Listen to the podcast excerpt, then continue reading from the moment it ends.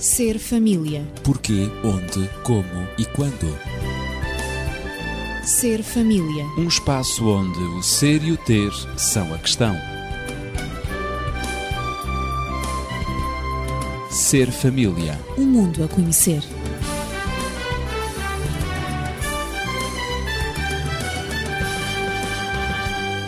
Bem-vindo ao Ser Família, sou Ezequiel Quintino e estou hoje acompanhado do pastor António Amorim. Ele, com a sua esposa Irene Paula, são autores de um livro Famílias segundo o Coração de Deus. Já fizemos a introdução a este livro e recordo que o pastor António Amorim é licenciado em Teologia e também mestre em Educação. Daí esta obra, que é, digamos, a sequência da sua tese uh, no domínio da educação, uh, aborda este tema espetacular que é a recuperação da comunicação com Deus e também a comunicação eh, entre os membros da família e, em particular, no casal. No primeiro programa, lembramos aqui o plano original de Deus, um plano de harmonia, um plano perfeito em que o ser humano uh, vivia em felicidade, vivia em completa comunhão um com o outro, homem e mulher, mas uh, abusaram da liberdade que receberam de Deus. O abuso dessa liberdade provocou o afastamento do ser humano uh, na sua relação com Deus e também dessa comunhão que foi quebrada.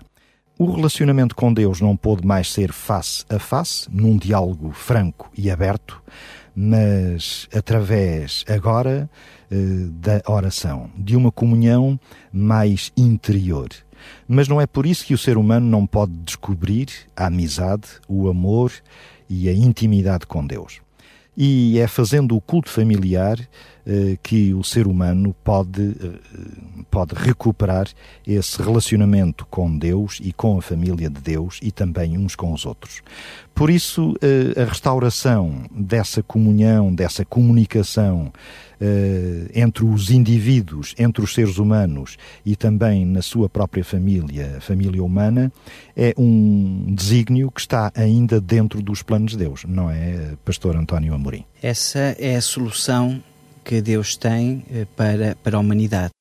É restaurar essa ligação que foi quebrada, eh, essa comunhão, e, e particularmente através da, da intervenção do Filho de Deus, Jesus, Jesus Cristo, que vindo a esta terra nos ensina quem é Deus nas suas essências, eh, lembrando ao homem que foi criado à imagem e semelhança de Deus, que o seu Criador amor, eh, tem eh, plena capacidade e potencialidade do perdão, inspira a esperança e no seu amor, eh, através do sacrifício do Filho de Deus, através do dom da vida do próprio Jesus Cristo, o ser humano pode de novo ser reconciliado com Deus.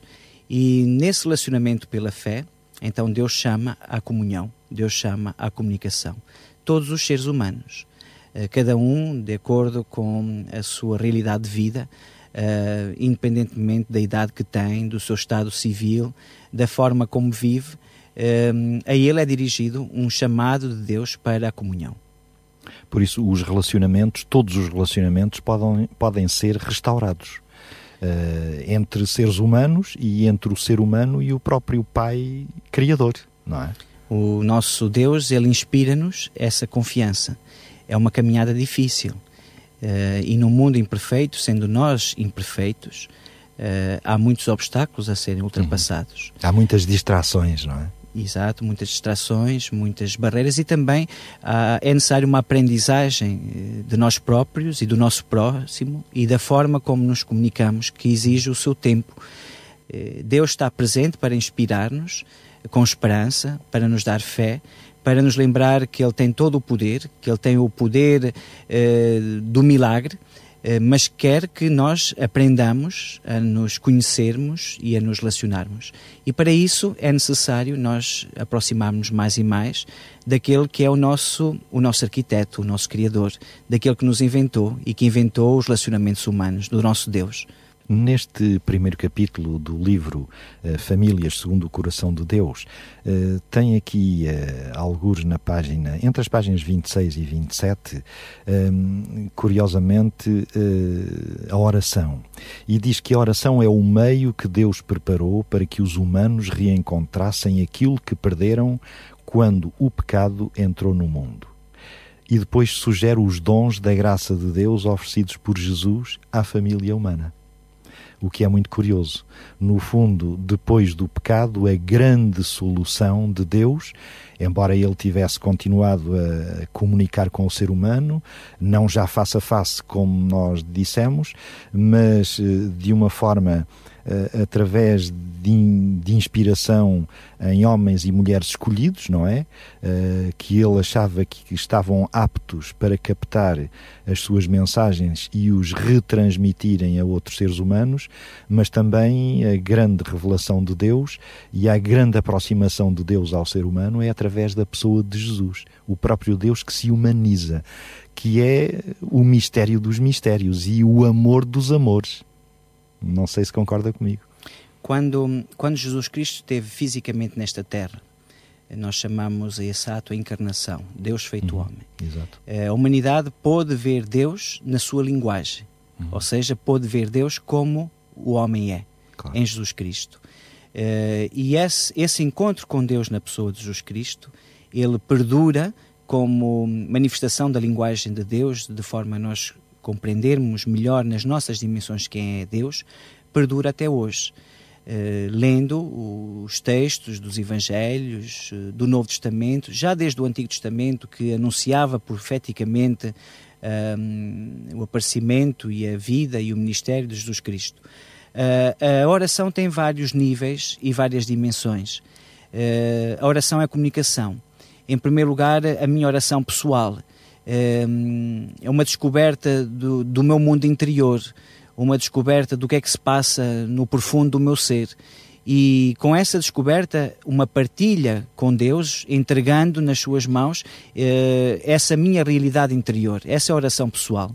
Mas quando eu me encontro com alguém, seja um amigo, seja uma pessoa que eu acabei de conhecer, ou seja na família, eu estou a partilhar esse meu mundo interior com essa pessoa que me está a ouvir e juntos estamos a dirigir essa petição a Deus. É quase como uma corda, cada um de nós é um fiozinho da corda e, portanto, quando nos juntamos, nós vamos entrelaçar os fiozinhos dessa corda e vamos formar uma corda mais espessa, uma corda mais grossa.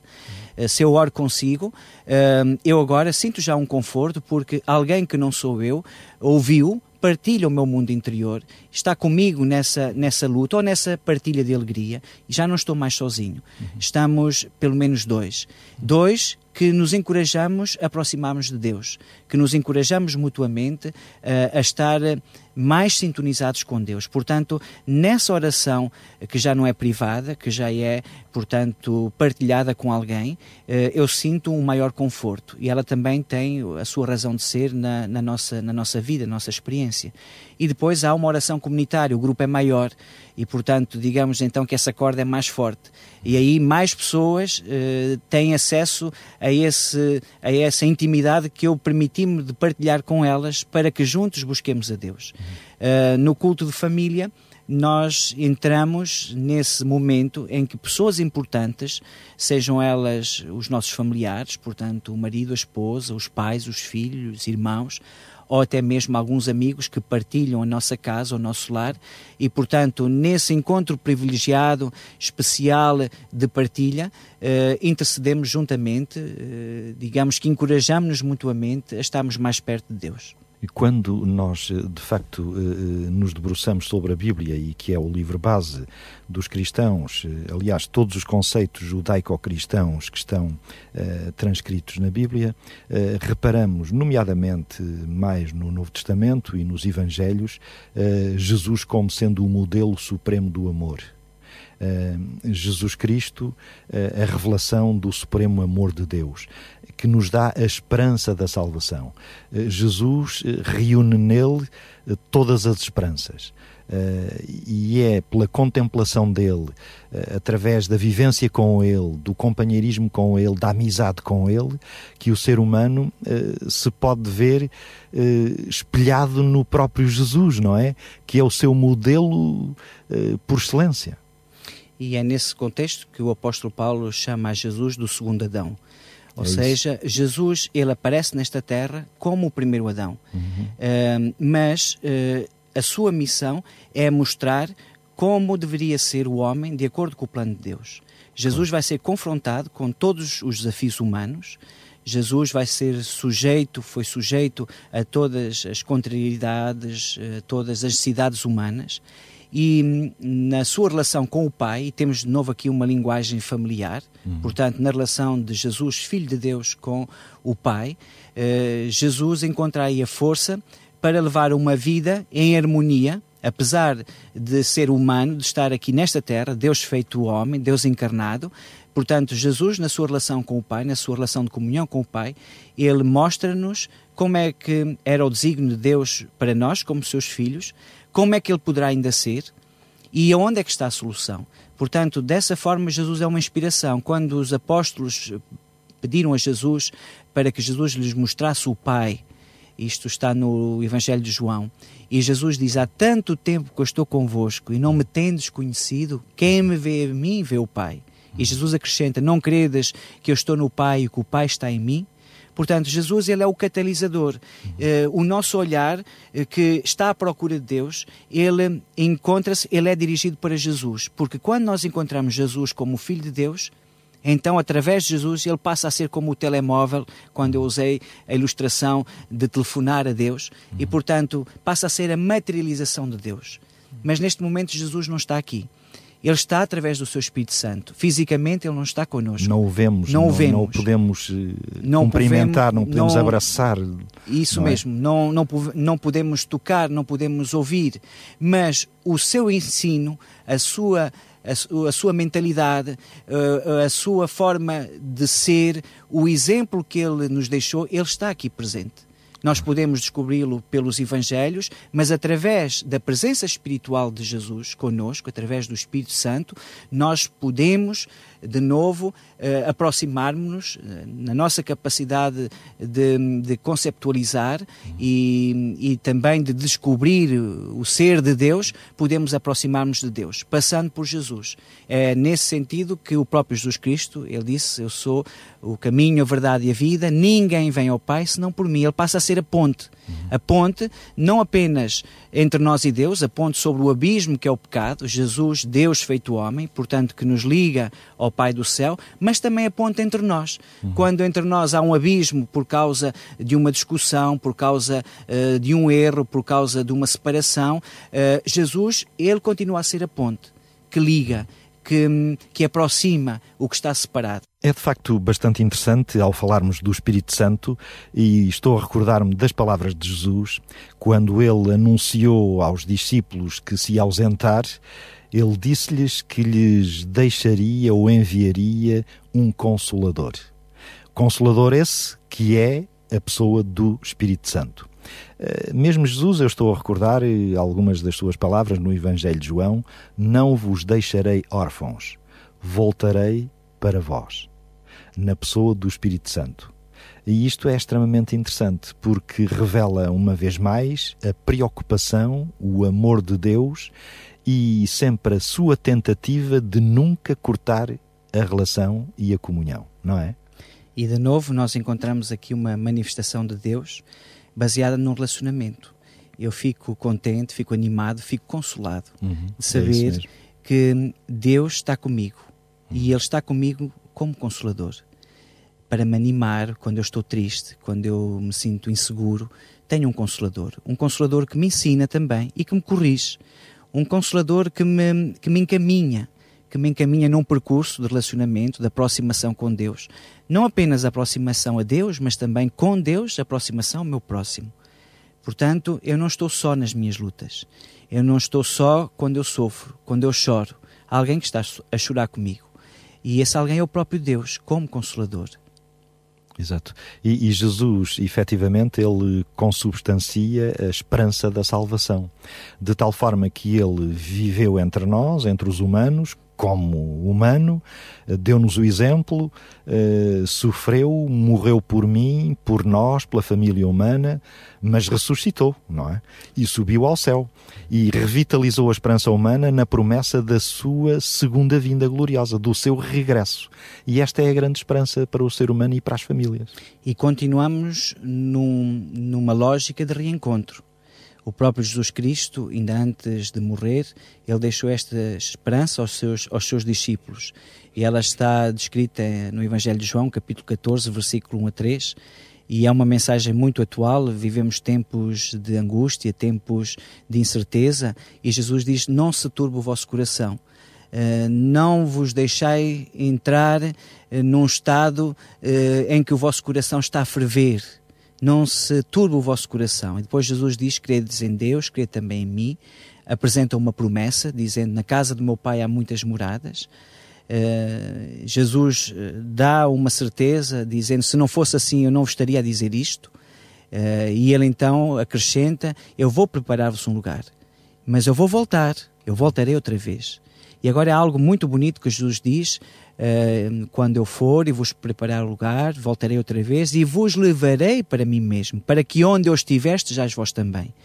Quando nós amamos, queremos partilhar, queremos estar juntos, queremos que essa presença seja, seja uma presença um, forte, um, real, materializada, é? real. E Jesus ama. Uhum. Ele tem um encontro, um encontro físico. Ele diz: Eu vou voltar uhum. e tenho um encontro marcado contigo. Eu, quando eu voltar, eu quero levar-te para que tu possas entrar no meu reino, este reino eterno. Não haverá mais choro, não haverá mais problemas familiares, não haverá mais crise. Este reino da vida eterna. E este é o encontro, diz Jesus, é o encontro que eu tenho contigo. Portanto, de novo estamos numa lógica de, de comunicação, comunicação, comunhão, unidade. Eu a minha família, os meus queridos, uh, amamos-nos, queremos estar juntos, queremos fazer atividades juntas, queremos partilhar uh, momentos da nossa vida em conjunto. Nesta terra, esses são apenas momentos, porque não temos a possibilidade uh, de, de partilhar vidas, partilho talvez a minha vida com a minha esposa, os nossos filhos eh, crescem, depois eles próprios eh, vão uh, construir a sua própria vida e então os nossos encontros já serão mais passados, os nossos encontros físicos. E eu gostaria muito de, de ter a eternidade para que esses momentos privilegiados de partilha pudessem eh, durar, portanto, mais no, no tempo. E eternidade é, é, o tempo absoluto, sem, sem fim. E é isso que Jesus diz que tem para mim para mim com Ele, vivermos a eternidade. Vivermos a eternidade. Enquanto nos preparamos para essa eternidade, enquanto aguardamos essa eternidade, eh, nós potencializamos com Jesus Cristo os nossos relacionamentos, os nossos encontros, para que com Cristo, a partir deste próprio, deste mesmo momento presente, do aqui e agora, possamos antever já, sentir eh, por antecipação uh, a alegria desses encontros eternos. Muito bem. Eh, portanto, é na vivência dessa esperança hoje eh, que nos ajuda a projetar eh, num futuro diferente daquele que estamos a viver, num futuro de facto de realização plena e total do ser humano, essa esperança, para a qual foi concebido, não é? Essa esperança é fundamental. Uh, há o provérbio que diz enquanto há vida há esperança. Uhum. Este provérbio, desta forma, ele focaliza sobre a vida. Mas também podemos dizer enquanto há esperança há vida. Uhum. Uh, repare, por exemplo, um relacionamento. Vamos agora falar de um relacionamento relacionamento conjugal. Enquanto há esperança de uma cura para o problema desse relacionamento, para a doença desse relacionamento. Enquanto há esperança, as pessoas lutam, as pessoas acreditam e acham que elas acham que vale a pena continuar a investir, a investir do seu tempo, da sua preocupação. Quando não há mais esperança, então acabou, então morreu ali. E, portanto, a esperança, ela projeta-nos para o futuro, faz-nos acreditar que amanhã vai ser melhor. Uhum. Hoje está difícil. Hoje a minha vida está difícil. Hoje a minha, uh, a minha situação familiar, a minha situação pessoal está difícil. Mas eu tenho a esperança que amanhã vai ser melhor. E, portanto, uh, com essa esperança, eu encontro a motivação para continuar a lutar, porque eu acredito. E há uma diferença entre a fé e a esperança. Porque a fé é uma esperança potencializada porque ela não está mais centrada em mim, porque eu estou consciente da minha potência, das minhas dificuldades, mas essa minha esperança agora ela está centrada em Deus, que é o Todo-Poderoso. Isso é que é a fé. Uma esperança concentrada no Deus que pode aquilo que eu não posso. Quer dizer que a minha esperança ela foi multiplicada. Uh, agora, porque eu acredito em Deus, porque eu uh, o, o, conheço e estou a buscar ainda conhecê-lo melhor, agarro-me às suas promessas e, portanto, certamente que o meu amanhã vai ser melhor. Uhum. Certamente que há um futuro ainda para mim, porque eu acredito em Deus porque é isso que Deus me promete. A esperança faz-me olhar para o futuro, acreditando que isto é passageiro e vou ultrapassar isto. Não sei ainda como hoje, mas eu sei que vou ultrapassar isto, porque Deus está comigo. Este livro, de facto, é dedicado às famílias, famílias segundo o coração de Deus, mas também à pessoa humana, ao indivíduo. E eu gosto muito aqui na página 30 uh, de este exemplo que aqui está. Uh, Jesus viveu a sua vida familiar como solteiro nem sempre nós pensamos neste aspecto, não é? Uh, foi feliz e partilhou o amor na sua condição de solteiro. Jesus mostrou que a família e o amor familiar não são apanágio dos casados, dos pais e das mães. Mostrou que cada ser humano é membro de uma família, a família de Deus. Há tanta é gente... bonito, mas é real.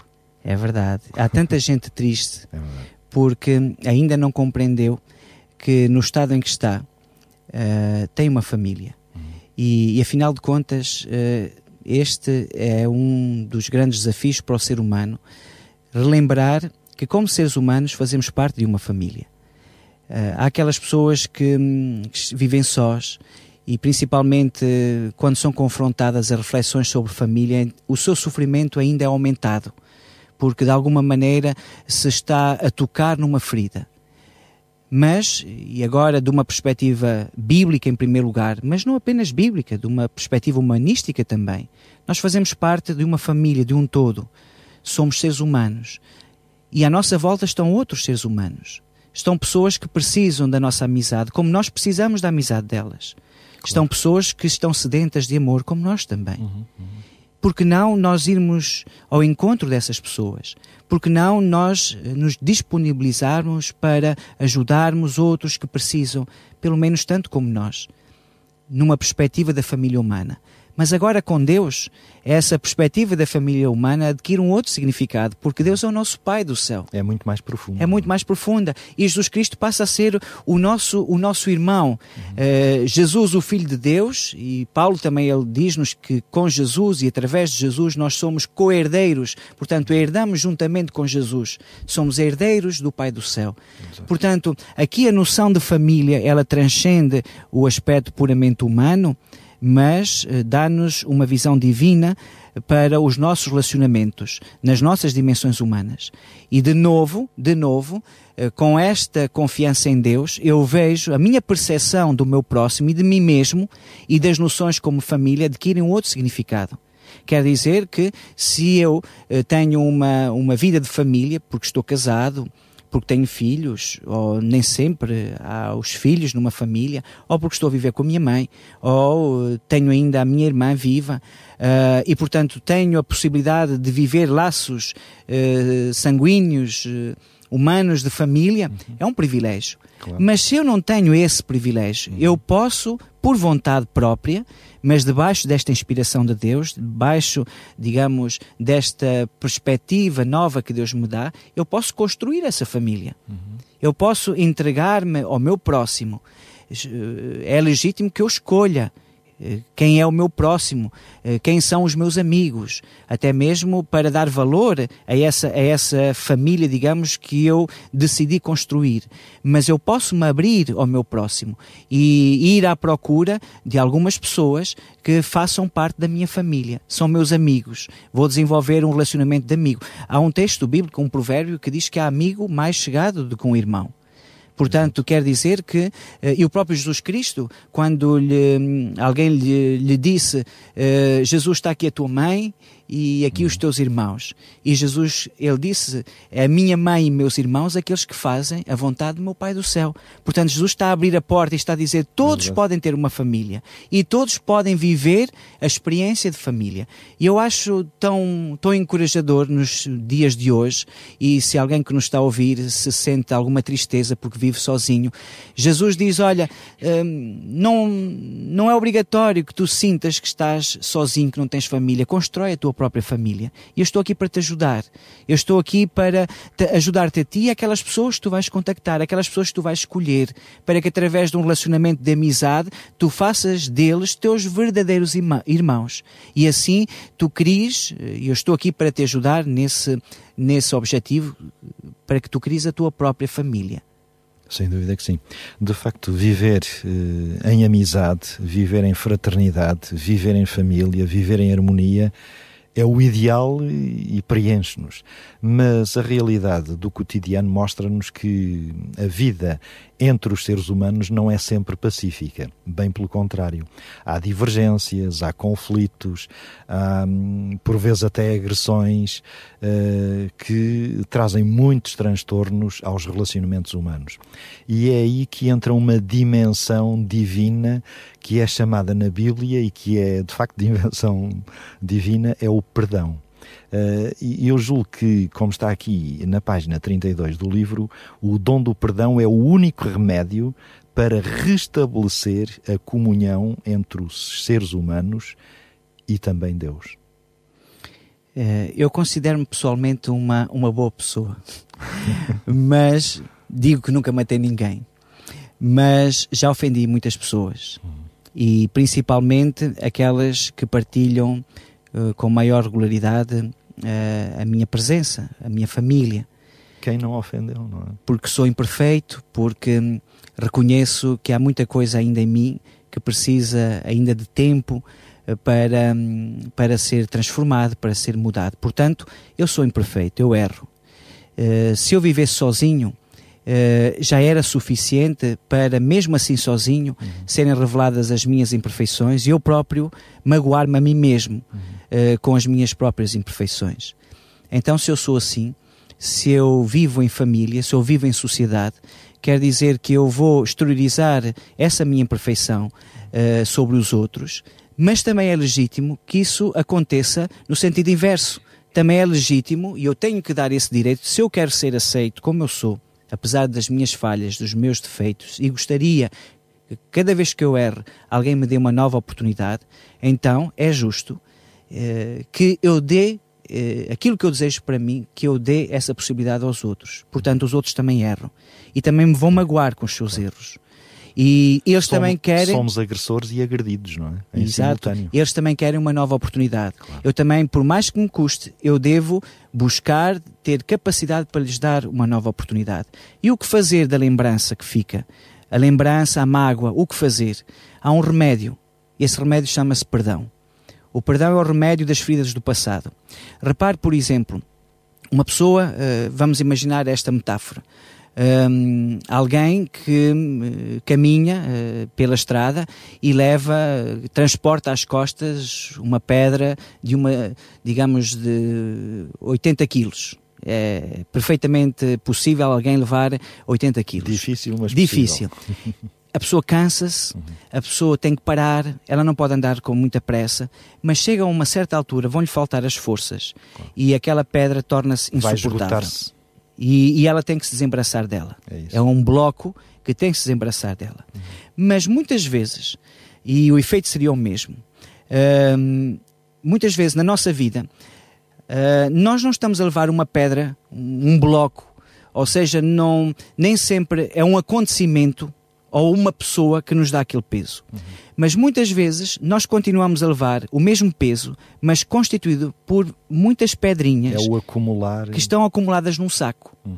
E portanto, o saco da nossa memória ele está cheio e está a pesar 80 quilos e às vezes está a pesar uma tonelada e nós São não conseguimos não, é? não, conseguimos levá-lo. Uhum. É, é, difícil demais. Não é um bloco, são muitas pedrinhas.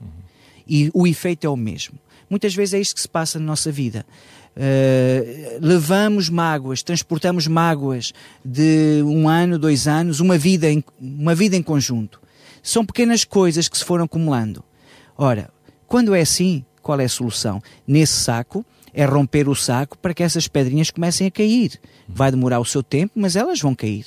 Não, no, aqui a grande vai questão aliviando o peso. vai aliviar e a grande questão é não acumular. Uhum. Portanto, Exato. como é que nos nossos relacionamentos, como é que nós vamos furar, digamos, o saco da nossa memória para que as mágoas possam ir saindo? É através do perdão. Vamos perdoando como podemos eh, e as pedrinhas, em primeiro lugar, começam a sair. Vão ficando as maiores, o que é mais difícil de perdoar. Mas quando chegarmos a essa fase, já aliviamos o saco. E vamos tratar agora dessas pedras maiores. Vamos gerir agora as nossas mágoas eh, em relação ao passado pelo perdão, perdoando o que está para trás, deixar lá onde está, já não podemos fazer nada, não podemos voltar atrás e, portanto, o que precisamos fazer é olhar para o futuro. E olhar para o futuro é ter esperança. E por isso essas duas noções espirituais elas vão juntas. E em termos de terapia de qualquer relacionamento uh, que esteja quebrado, é fundamental termos o perdão para poder deixar de olhar, de viver olhar para o passado e poder mudar a nossa atitude olhando para o futuro. E para isso é necessário esperança, para que neste momento, quando eu olho para o futuro, que ainda não está construído, que ainda está a depender, portanto, daquilo que eu vou decidir, uh, eu tenha a esperança que vai ser melhor. E, e, em conjunto, o perdão e a esperança uh, são fundamentais. E o Deus, que é amor, uh, que nos ensinou através de Jesus o que é o perdão, e através de Jesus materializou também a esperança, a esperança suprema de um mundo melhor, da vinda de Jesus Cristo, uh, de, de, do acabar com a imperfeição, com o pecado, com o mal, com a morte. Portanto, em Jesus também temos essa inspiração suprema do perdão e da esperança que juntas com o amor, que também Jesus encarna e que Jesus exprime eh, como a essência primeira de Deus, nós nos nossos relacionamentos encontramos a motivação, a inspiração eh, para, nesse caminho de busca, nós podermos fazer frente, enfrentar, portanto, os nossos desafios de vida, os nossos problemas. Muito bem. Portanto, o perdão é o poder de Deus que liberta sem dúvida. Liberta o indivíduo, liberta as famílias, liberta a sociedade. Se os homens tão somente soubessem perdoar, eh, muitos males se resolveriam nos relacionamentos humanos hoje em dia. E esse é o grande desafio. Chegámos ao fim, o nosso tempo esgotou-se rapidamente. Agradeço ao pastor António Amorim, que é mestre em educação e nos traz este livro Famílias segundo o Coração de Deus. E nós dizemos, se nos quiser contactar, fazer os seus comentários, dar sugestões, poderá fazê-lo para o 219 10 63 10 nas horas de expediente ou então para o 96 038 9750 e tem igualmente o correio eletrónico à sua disposição 24 horas por dia, serfamilia@radioclubdecintra.pt. Seja feliz e considere-se membro da família de Deus. Ser família. Porquê, onde, como e quando. Ser família. Um espaço onde o ser e o ter são a questão. Ser família. Um mundo a conhecer.